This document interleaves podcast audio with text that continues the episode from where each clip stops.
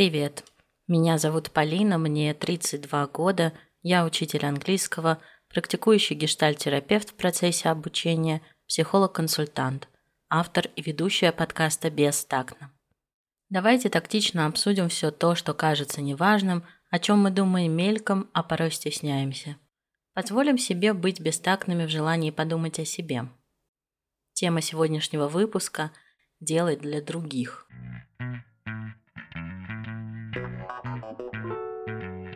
Когда я пыталась сформулировать тему, мне попадались слова «ради других», «жизнь для других», и я пыталась конкретизировать, что именно для других. Решила, что абстрактное слово «делать» здесь будет уместно. Тема возникла в связи с тем, что стали все ярче и ярче проявляться потребности индивидуума и фокусировка на этих потребностях теория счастья стала закручиваться вокруг того, а что мы хотим для себя и как мы организуем свою жизнь, чтобы этого добиваться. И я задумалась, а где же здесь место другим? И где взаимодействие с другими, и в том числе помощь и поддержка? Первое, что я бы хотела обсудить сегодня в моновыпуске, Простите, тут Добби на заднем фоне пытается играть в мячик. Поэтому вы слышите его цоканье и все остальные звуки. Итак, что же можно делать для других? Самое логичное – это помогать. И здесь двойное дно. Как мы привыкаем помогать? Непрошено, без обратной связи, без запроса, как, например, мать навещает дочь и начинает убираться в ее доме.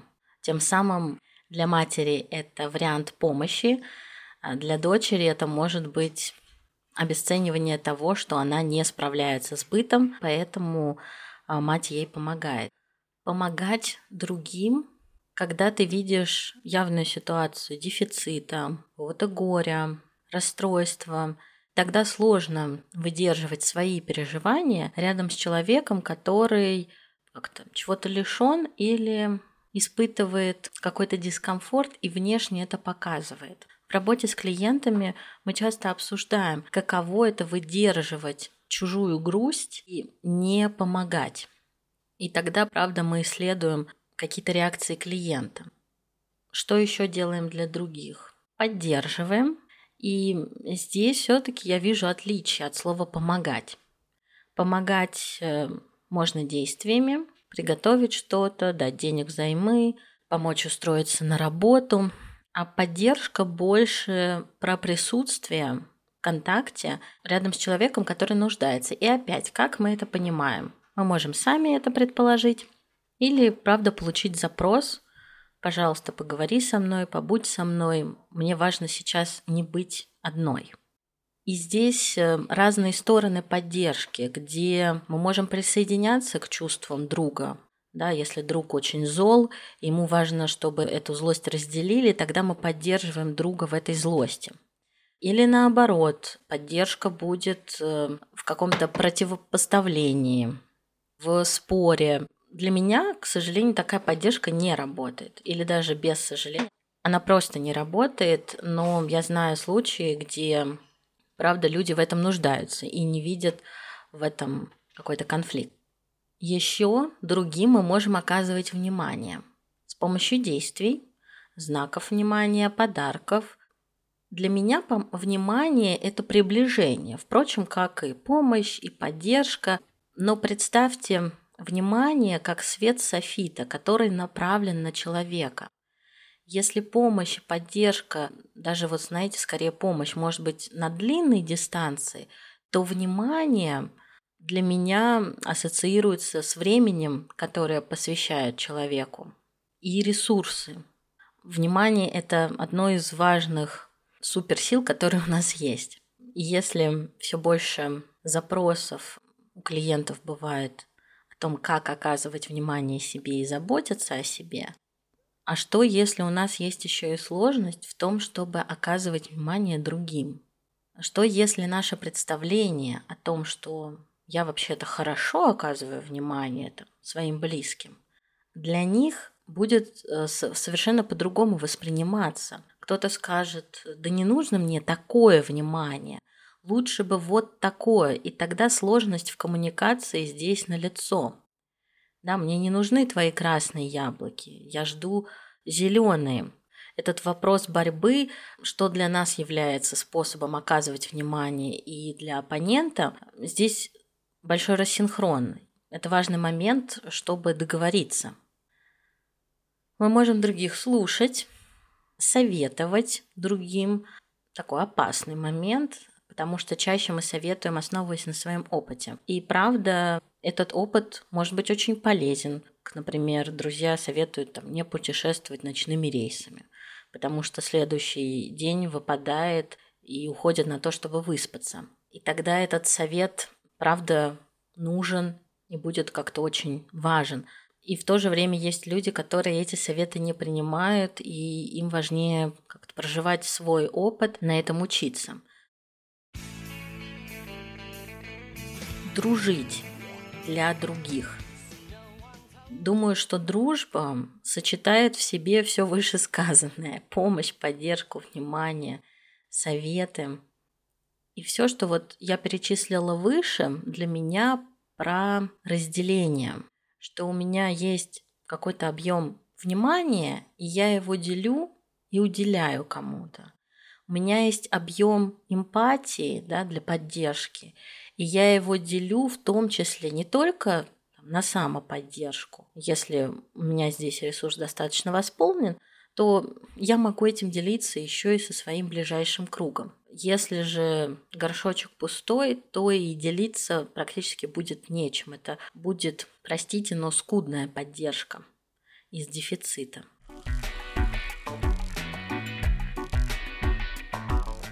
Думая о теме делать для других, определенно есть э, противоположные полюсы. Один из плюсов – это быть сфокусированным на другом человеке и не слышать себя. А, мне вспоминаются школьные годы. Мой класс соединили с другим классом, нас объединили в общий поток. И я помню, что была группа девочек, мне хотелось с ними дружить. И способ подружиться с ними для меня в тот момент был как раз пробыть полезной, угодливой, смешной, юморной. Кстати, вот на тему смешная юморная, я понимаю, что для меня это как раз способ выстраивать коммуникацию, вот, в том числе и на свиданиях, когда я вот очень старалась быть смешной, я старалась шутить. И сейчас я понимаю, что это реально про меня.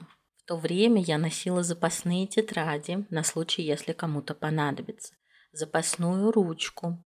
Я помогала с какими-то заданиями, причем моя помощь была очень гиперболизирована. То есть это если помочь с каким-то сочинением, то был момент, что молодому человеку, который мне нравился, я в итоге писала целое сочинение.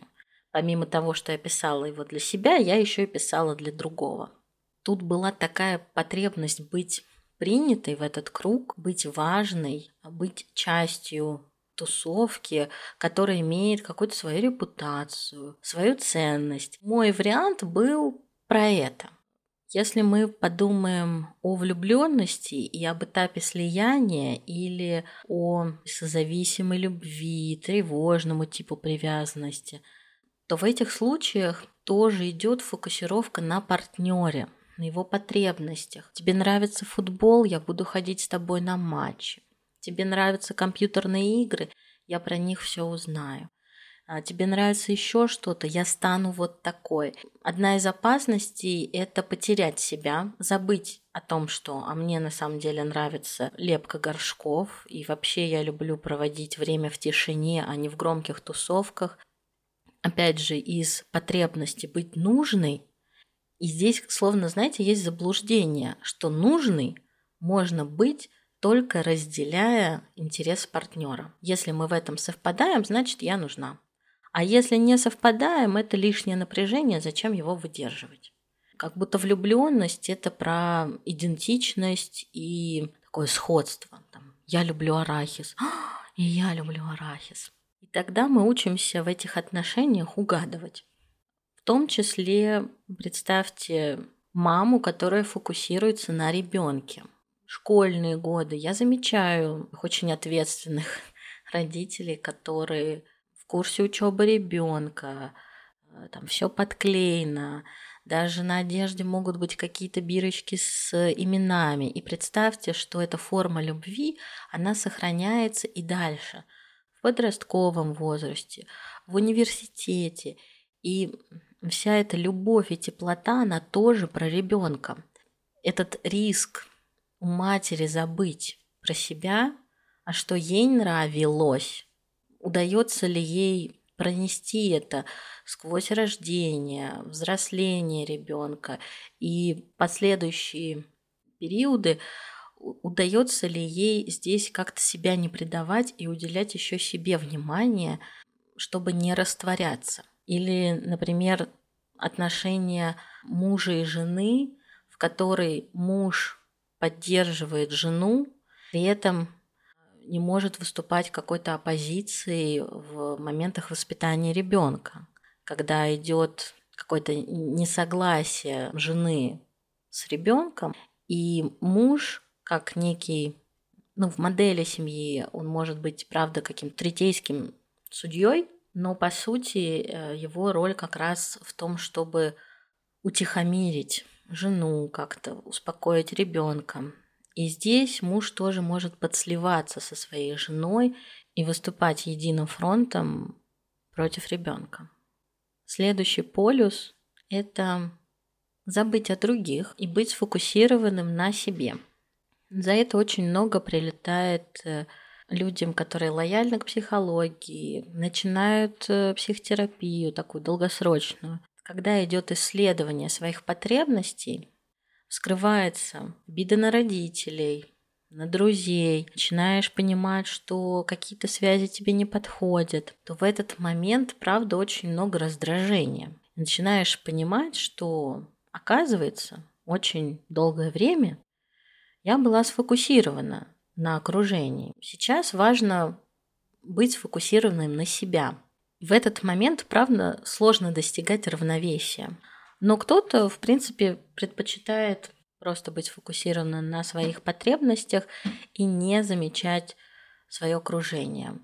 Даже можно взглянуть на коллектив на работе, объединенным одной профессией, и правда взаимодействие внутри коллектива связано с тем, чтобы делать для других. Здесь момент не в том, что мы играем в героев и спасателей, или что на кону наша дружба, если я не сделаю это для тебя. А как раз в том, что эффективная работа связана с тем, чтобы качественно взаимодействовать и правда делать что-то для других. И тогда может профессиональная цель быть достигнута. И я на работе замечаю, как отличаются наши представления не только в каком-то качестве выполнения задач, ну даже в каком-то тривиальном обустройстве кабинета, рабочего пространства, в котором мы работаем сменяя друг друга. И сейчас уже кабинет не про одного учителя, который в нем постоянно работает, да, а это пространство, которое обслуживает.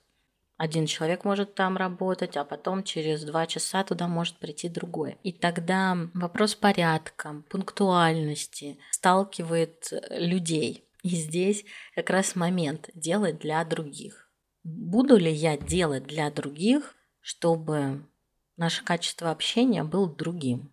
Сейчас э, на работе я понимаю, что мне нужно организовать, решить одну задачу через взаимодействие с другими людьми. Ну, есть момент такой, какой-то приказной, при том, что у меня ну, нет таких полномочий, при котором бы я могла назначать. И в то же время я понимаю, что мне придется договариваться. Здесь э, играет роль моя репутация, моя готовность сделать что-то для других. И тогда я встречаю возможность того, что для меня тоже сделают. Если здесь место каким-то расчетам, ты мне, я тебе, я тебе сделала столько раз, я тебе сделала не столько раз. Наверное, правда, эти отношения могут быть неравноценными. И кому-то может казаться, что я делаю больше для тебя, чем ты для меня. Ну, поскольку я сейчас обсуждаю профессиональной сфере, то здесь может быть напряжение. Хочу сказать честно, что я это напряжение испытала. Облегчение настало, когда я поняла, что в этом пункте я буду делать не для других, а скорее для себя и для своего спокойствия. Да, это как-то повысит качество работы другого коллеги. Да, мне навстречу в этом могут не идти, но при этом я понимаю, что я получаю здесь удовольствие, спокойствие, какую-то возможность комфортной работы, и я это выбираю делать для себя. Но немножко отклонилась про полюс забыть о других. Еще момент, когда человек не ориентируется на других в том случае, когда он или она уверен, что если от него что-то потребуется, то его открыто попросят. Эта мода на говорить словами через рот стала популярна где-то в последнее время. Да, люди используют это клише, но не все готовы на самом деле открыто говорить, открыто просить, говорить о своих каких-то переживаниях. Ну, даже можно не вступать в эту полемику о том, что я чувствую, но открыто просить это все равно все еще сложно.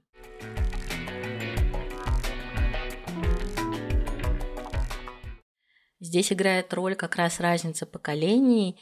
И, ну, общаясь со своими родителями, я понимаю, что им очень сложно открыто о чем-то просить, в том числе просить о помощи. Мне, как представителю другого поколения, я бы не сказала, что намного легче. Э, наверное, к друзьям, обращаясь к друзьям, я могу просить их о помощи.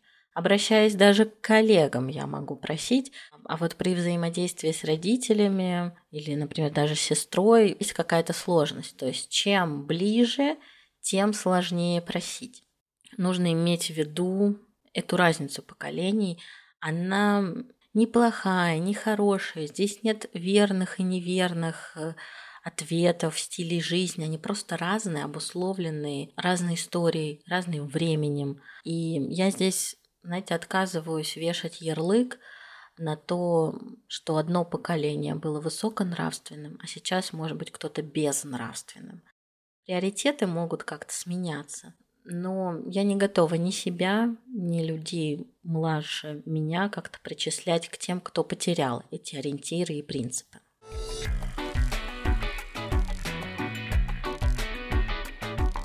Зачем же делать для других?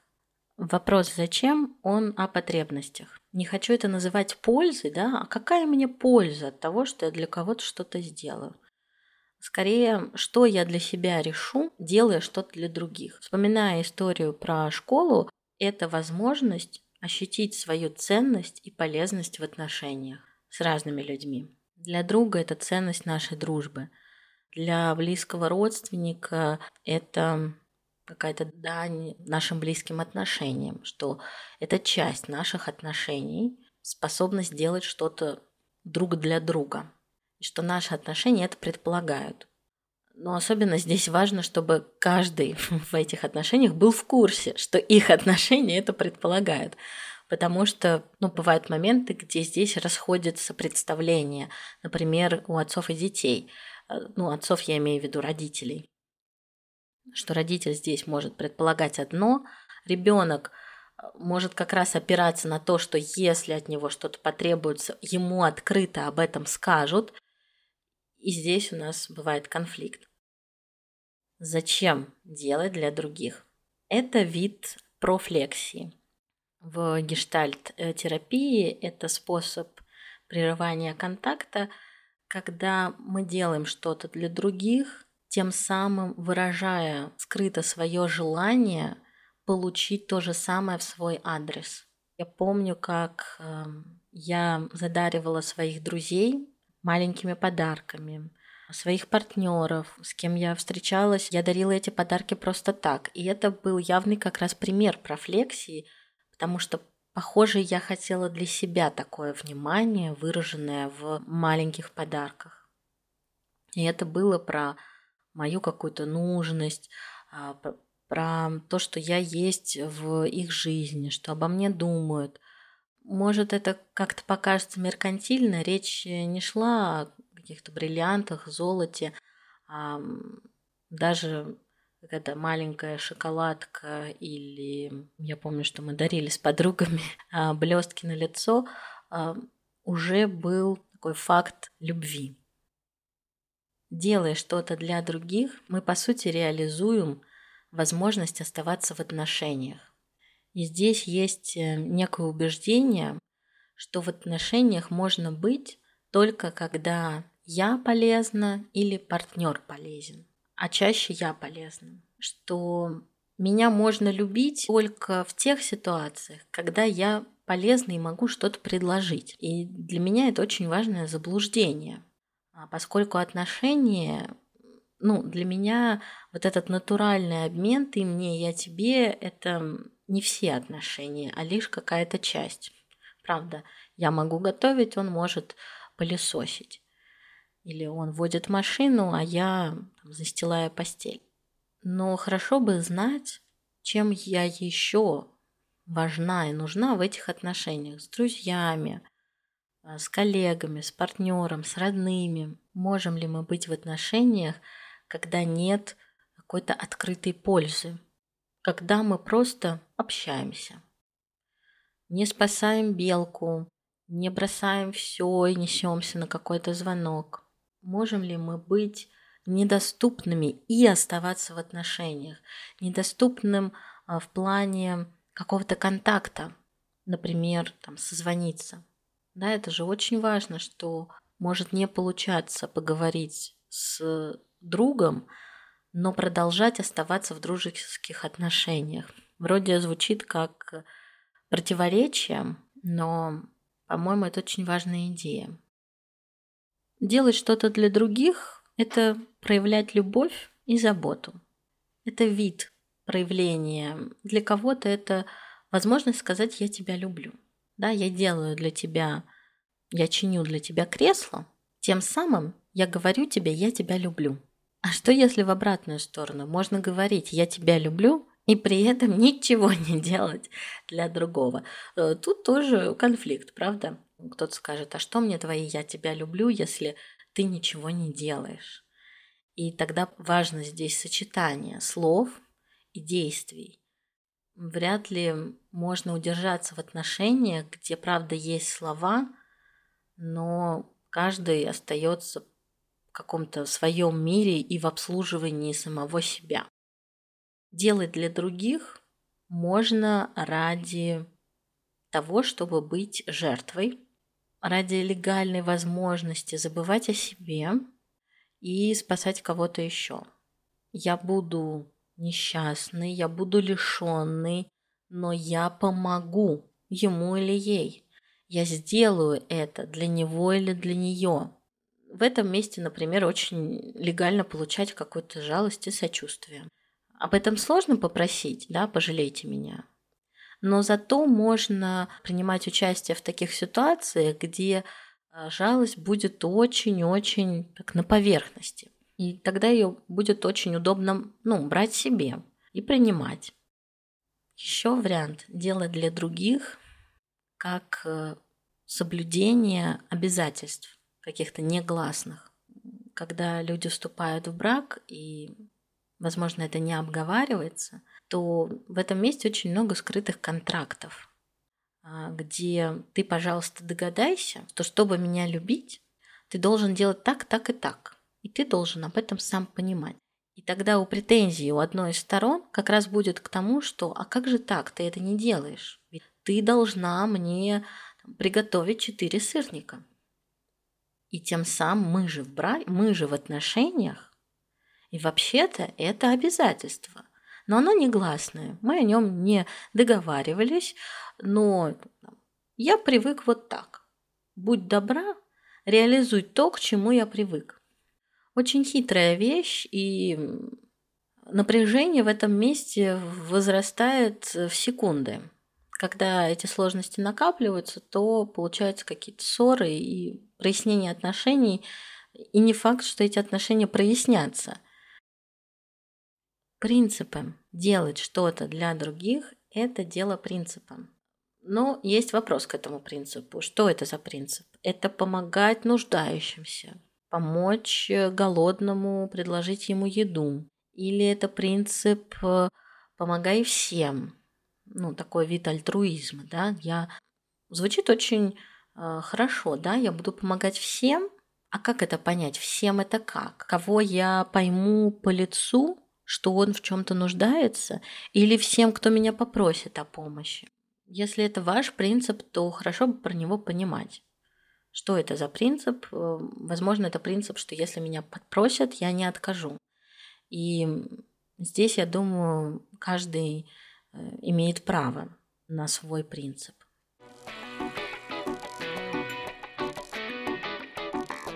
Подходя к концу э, выпуска, я задумалась. Хочется спросить, а в чем польза? Есть ли что-то благородное и приятное в том, чтобы делать для других? Если немножко отставить психологию, то это приятно. Не только потому, что чувствуем себя ценной и важной, но потому что испытываем удовольствие. Удовольствие от того, что мы способны это сделать, от того, что есть для кого это сделать, и от мысли, что существование этого человека станет чуть легче, чуть приятнее от того, что мы это сделаем для кого-то. И это очень поддерживает.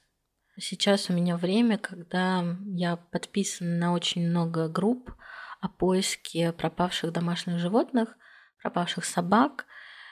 И пока я это очень стихийно и запойно читаю, пытаюсь примерить на себя какую-то возможность там, выйти, пойти, помочь в оклейке, помочь с поиском.